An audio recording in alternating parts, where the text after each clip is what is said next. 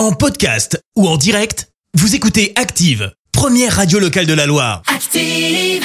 Place à l'info du jour qui fait du bien. Et ce matin, on parle d'une bonne nouvelle pour les femmes. Oui, les protections périodiques réutilisables vont être remboursées par la sécurité sociale. L'annonce a été faite cette semaine par Elisabeth Borne. Ça concerne par exemple les culottes de règles ou encore les cups. Euh, concrètement, la mesure s'applique aux femmes de moins de 25 ans dès l'année prochaine. En revanche, les protections devront être achetées en pharmacie. Il n'y aura pas besoin d'ordonnance. On le rappelle, la précarité menstruelle, ça touche 2 millions de femmes en France chaque année. Merci, vous avez écouté Active Radio, la première radio locale de la Loire. Active.